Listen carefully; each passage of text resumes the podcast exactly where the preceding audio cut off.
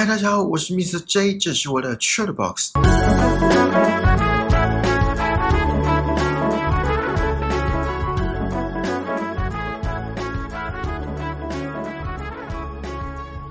大家有去拿书来看的吗？我觉得这本书不只适合年纪到一个阶段。然后还没符合社会期待，或是还没发光发热的人，就算还是学生，也很适合读这本书。可能在学校的成绩没达到父母的期望，或是潜能还没被开发、被发现。作者在书中说了，大器晚成的人有几个优势，分别是好奇心、同情心、韧性、沉着、洞见，最后是智慧。先来讲讲好奇心吧。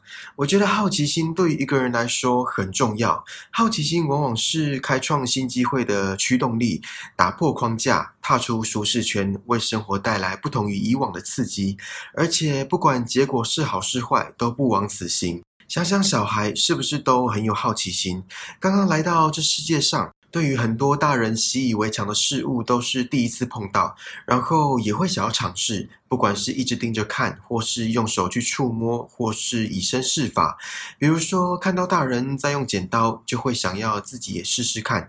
即使大人在旁边看得心惊胆跳，或是煮好了一壶热开水，想要帮忙拿，却因为大人阻止而作罢。可是视线还是离不开那壶滚烫的热水，心想着总有一天我一定要亲手拿到。这些都是好奇心，这些都是打破框架、踏出舒适圈、尝试新的可能。而那么刚好，这种人格特质在人生中是那么的不可或缺。我觉得年少得志的人，相较于大器晚成的人，没那么具备好奇心，是因为早期就被单一标准束缚，从此就这么发展下去，不再探索，不再碰壁，没有不好，只是好奇心如果就这么被抹杀掉，那真的很可惜。毕竟人生追求的是体验，追求的是宽度。想象一下，如果一个人没有好奇心，对任何事物都不感兴趣，就算从小读书成绩优异，长大出社会后到知名大企业上班，每天上下班的生活一成不变，对自我成长也不再感兴趣。比如说，再去学个技能，再去认识不同领域的人，因为他已经完成了小时候大人们为他铺好的路，这条路走着走着，就这么到了人生终点。说起来也没什么不好，就是平淡了些。可能老了，对别人说起能够一语带过的人生过往，对方还会睡着。再来讲讲同理心吧。还记得上一集作者说的那些大器晚成的人所拥有的人格特质吗？大器晚成的人通常更懂得自省，更懂得谨慎体贴，更耐心十足，更设身处地，更能管控情绪，情商比较高，也更能妥善面对逆境。其中更懂得自省、更设身处地，就跟同情心有很大的关系。讲简单一点，有同情心的人，不管到哪里都会很受欢迎，至少不会被排挤，不会被贴上什么负面的标签。如果有同情心的人，在人际关系上通常都比较不会得罪人，处事也更圆融。而在现在这个社会，人际关系往往是成功的一项关键因素，而且是非常关键的因素。作者说，因为大器晚成的人走过比较多的风风雨雨，所以也更懂得将心比心。我觉得很有道理。不经一事不长一智，有些事情就是要经历过才知道难处，有些事情就是要经历过才知道痛苦。之前我同事之间有一些争执，姑且称同事 A 跟同事 B 好了。同事 A 说巴不得要同事 B 离职，然后有一位比较年长的同事 C 就说了一句话，他说：“大家都是出来混口饭吃的，不要把他逼成那样，他也是有家庭要养。”这句话就富有同情心，不仅让同事 A 先冷静下来，也缓和了尴尬的气氛。有些人他以自我为中心，不管发生什么事情，总是以自己的感受为出发点。所以我觉得能够遇到有同情心或是有同理心的人，还蛮难得的。物以稀为贵，如果大家身边有这种人，可以的话，尽量不要放生。第三个是任性，不是那种耍脾气的任性。而是遇到挫折或失败会有所行动去解决事情的韧性。我之前在杂志上有看到一项测验，是在测韧性这个人格特质，总共有十三道题目，每道题目都是从一到七分，然后是为自己评分，一分是完全不同意，七分则是完全同意。题目就像是喜不喜欢自己，是不是可以从多个角度观察一个状况等等这类评估自己的情境题。每一题得到的分数再加总起来，所以分数会介在十三到九十一分之间。然后那篇文章也有提到怎么增强韧性，比如说不要把危机想成无法解决的难题，应该尽可能的改变它所造成的影响。或是接受人生无可奈何的一些转变这个事实，并且把焦点放在可以改变的事情上，以正面的观点看待自己，也就是要相信自己的能力。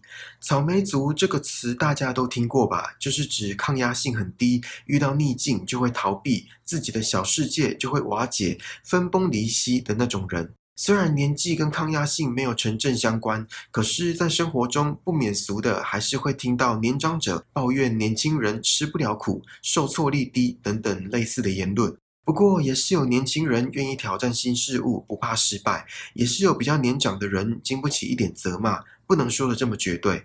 大器晚成的人，因为经历过比较多的风风雨雨，这些逆境往往会造就更高的韧性。接下来聊聊沉着。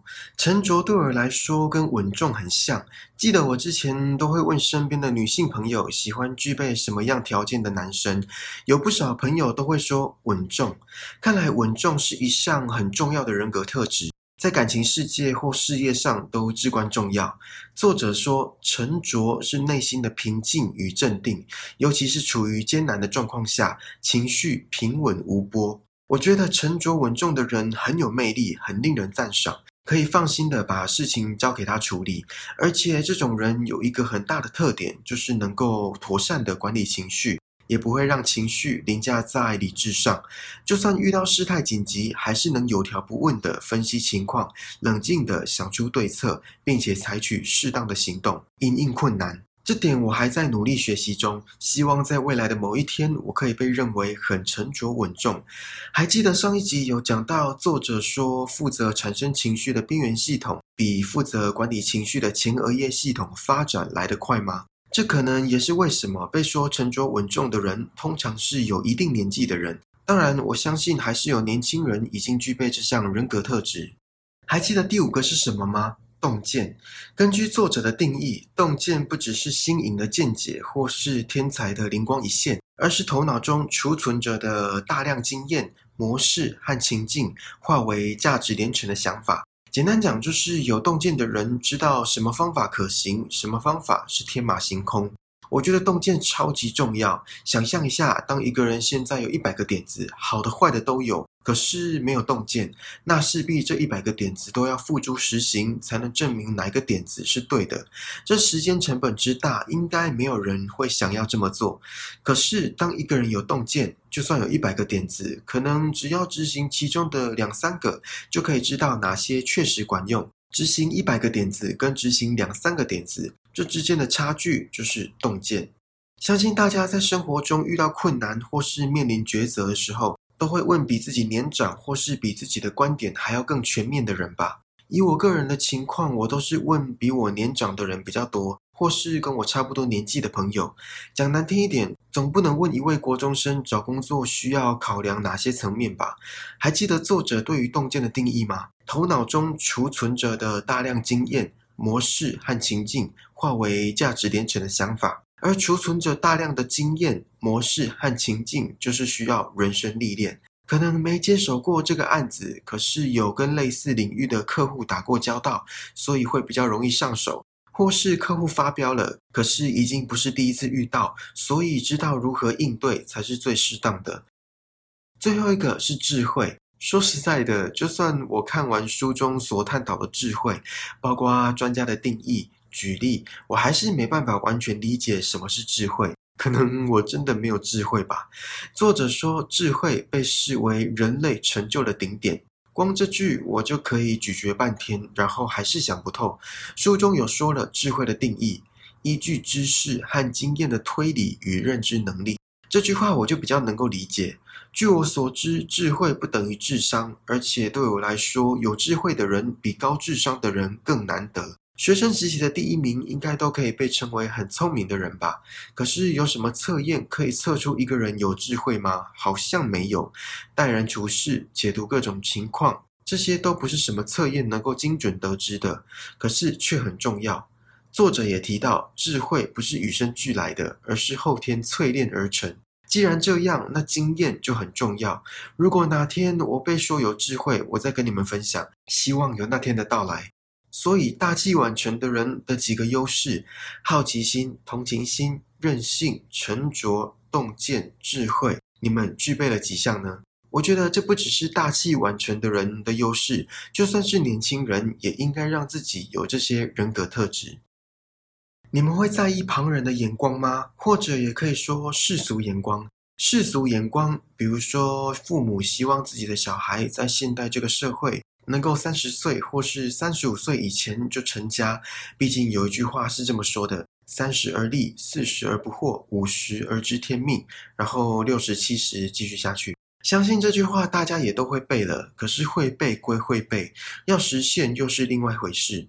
作者在书中有提到，家庭、团体和社会这三个族群会影响我们个人的道路。家庭不用说，可以说人一出生接受的第一个教育，所以多少都会受影响。我之前跟一位阿姨聊天，她有一位女儿，呃，应该说她只有一位女儿。有一天我问这位阿姨说：“将来的女婿，你会怎么做评估筛选？”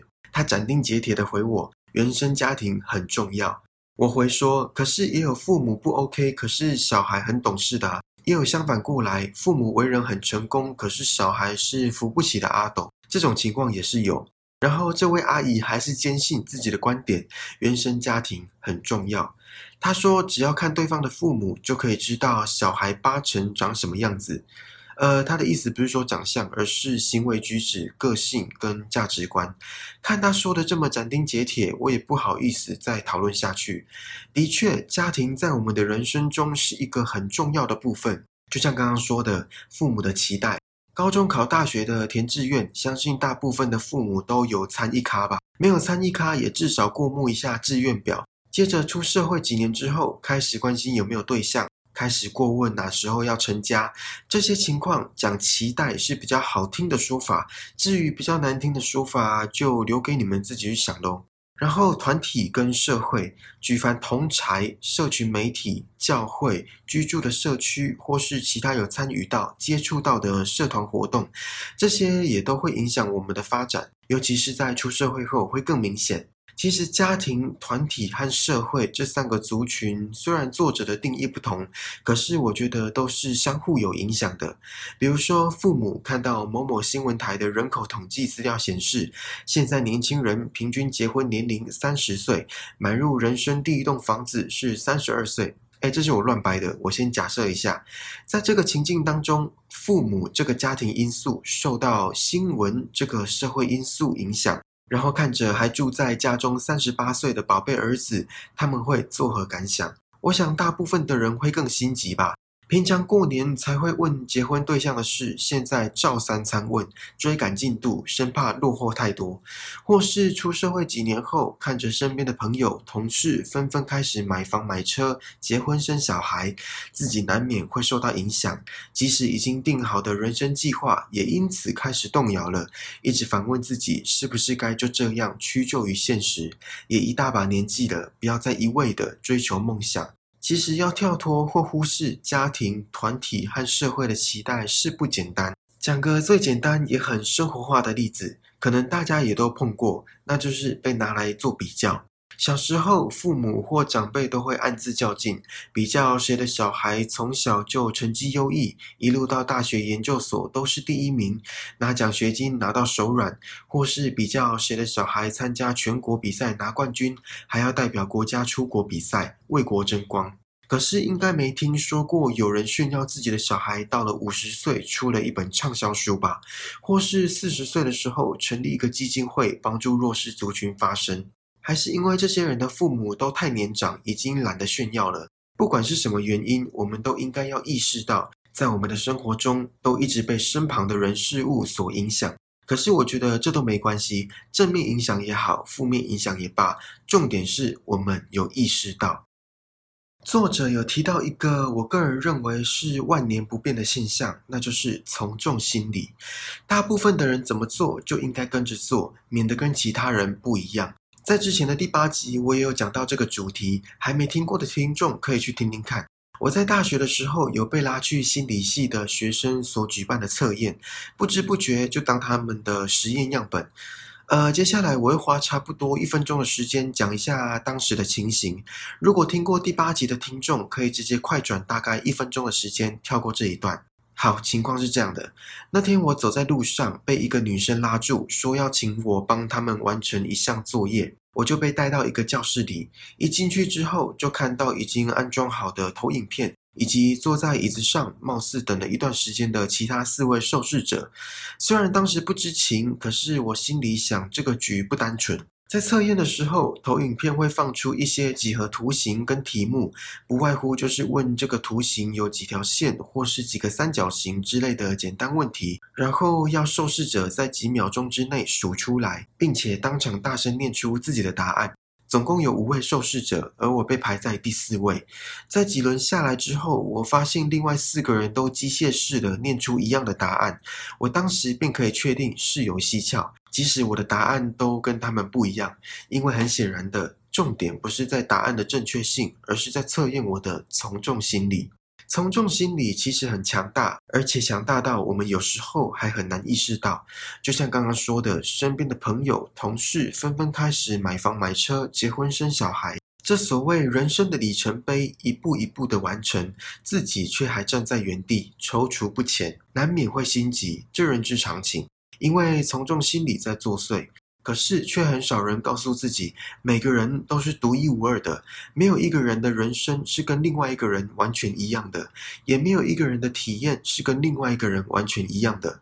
我知道这听起来是老生常谈、讲到烂的心灵鸡汤，可是当人遇到麻烦的时候，这些老生常谈、这些讲到烂的心灵鸡汤，往往都会抛诸脑后，然后心里开始纠结。如果真的记在心里，那就不会催促自己，因为身旁的朋友下个月就要结婚了。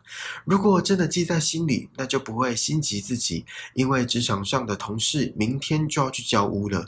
如果上帝给你安排了三十岁到四十岁全心全意的打拼事业，从此经济上无后顾之忧，而且小孩出生后还可以每分每秒陪伴着他，不用再为了三餐东奔西跑。也不用在三更半夜下班回到家，只能看着小孩熟睡的模样，然后在小孩还没醒来就又赶着去上班。可是却因为从众心理，却因为比较心态，心急了，做出鲁莽的决定。呃，应该说不适合自己的决定，就这样抛弃了自己的理想生活，也错过了小孩成长的每一天。在这里，我不是说早早成家不好。如果我这样的听众，那很恭喜你们。只是每个人适合的步调本来就不同，有些人就是没有意识到自己的步调只是刚好跟别人不一样。我觉得人生的规划不应该想着要怎么跟大家一样，而应该要想着怎么做才适合自己。作者其实有给读者很多建议，其中这个我很喜欢，那就是放弃。大家应该都有听过“有得必有失，旧的不去，新的不来”。有舍才有得，这些呃算人生哲理吗？我们就先从最简单的开始聊好了。过年大扫除，大家都烦恼过吧？清除一些陈年堆积的杂物。或者说的感性一点，清出一些成年积累的情感，舍不得丢掉，又剪不断，理还乱，搞得好像在跟男女朋友分手一样，藕断丝连的戏码，难分难舍。可是终于下定决心丢掉之后，成就感不是三言两语可以道尽的。看着那些清出来的空间，心旷神怡，仿佛置身在非洲大草原般的宁静与豁达。刚刚说到的那句“有舍才有得”。舍去成年堆积的杂物，得到宽敞的空间，还有成就感，这是简单的生活日常。那如果是换工作呢？不是每个人都有勇气换工作，毅然决然的转换跑道，即使这份工作不是自己所热爱，即使这份工作让自己吃不饱也饿不死，即使这份工作再也得不到成就感。可是，就跟爱情一样，都跟他相处十年了，青春都给了他，放弃好像有点可惜，不如就在十年看看吧。可是，人生能有几个十年？书中有讲到机会成本跟沉没成本这两个经济学的概念。机会成本，相信大家都很熟悉，我就不再赘述。在这里，我想跟大家聊聊沉没成本。根据作者在书中的定义，沉没成本跟过去有关，也就是说，过去花了多少时间、金钱、精力在某一件事情上，投入的越多，想放弃就越困难。就跟刚刚说的，都跟他相处十年了，青春都给了他，放弃好像有点可惜，这个概念一样。或者是有些人会想说，虽然在大学时期念了四年不喜欢的领域，可是都花四年了，可能还有学贷要缴，出社会就不如先投入这个专业，等学贷缴清了再说，不然感觉这四年都白读了。就这样放弃了好不容易在毕业后找到的热忱跟理想，还有可能在这个领域做着做着就做到退休，当初信誓旦旦的承诺，当初拍胸保证的梦想。都没有机会实现，都被“沉没成本”这四个字打得支离破碎，真的沉默了。书中有一句话讲得很好，他说：“真正的浪费不是放弃错误之路而牺牲过往，而是没有谋求改变而牺牲的未来。”我非常认同这句话。过去没有办法改变，好，我知道这是陈腔滥调。可是，在时光机还没发明之前，这句话就是铁铮铮的事实。而且，就算是事实，还有些人不愿意承认，还有些人宁愿蒙蔽自己的双眼，不断说服自己是在过着不浪费的人生。讲了这么多，所以要哪时候放弃？要怎么知道要不要放弃？我是觉得，如果新的计划比现有的计划来的有前瞻性。对自己的人生更有价值、更有意义、更想追求，那就在饿不死的情况下放手一搏吧。不知道大家有没有看过 Netflix 上有一部韩剧叫《如蝶翩翩》，里面的一位老人家都七十几岁退休了，还是想追逐年轻时没能追的跳芭蕾舞的梦想。我想应该没有一位听众比他还要老吧。在书的最后，作者说了四个字，这四个字有些人过完了一生还是没办法完成，而我也还在努力中，那就是认识自己。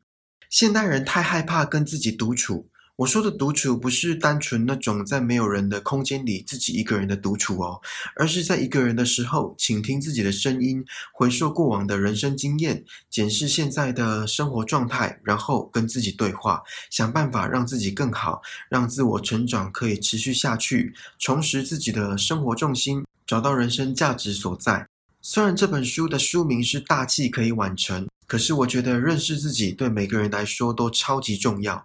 难道从小当学霸到研究所毕业，这一生就没有遗憾了吗？难道十几二十岁就上杂志的名人排行榜，这一生就完美无缺了吗？如果有年少有成的听众，那恭喜你们，成为这个社会眼中崇拜的对象，争相报道的焦点。如果还没做出什么令自己满意的成绩，或是符合旁人的期待的听众，那希望听完这两个礼拜的内容，可以带给你一些正面的思考。可以的话，我更希望你们能够拿起这本书，好好看过一遍。节目的最后，请再让我讲一句我之前在一篇文章里看到的。他说：“公司一个月给了你多少钱，让你放弃梦想？”好啦，这次 Chill 的宝石到这里喽。希望你还喜欢今天分享的内容，请记得帮我订阅这个节目，然后打新评分、留言，并且分享给身边可能对大器晚成感兴趣的朋友。更重要的是，此时此刻在听 Podcast 你，在听我说话的你。让我们一起把人生过得更精彩吧！我们下次见，拜拜。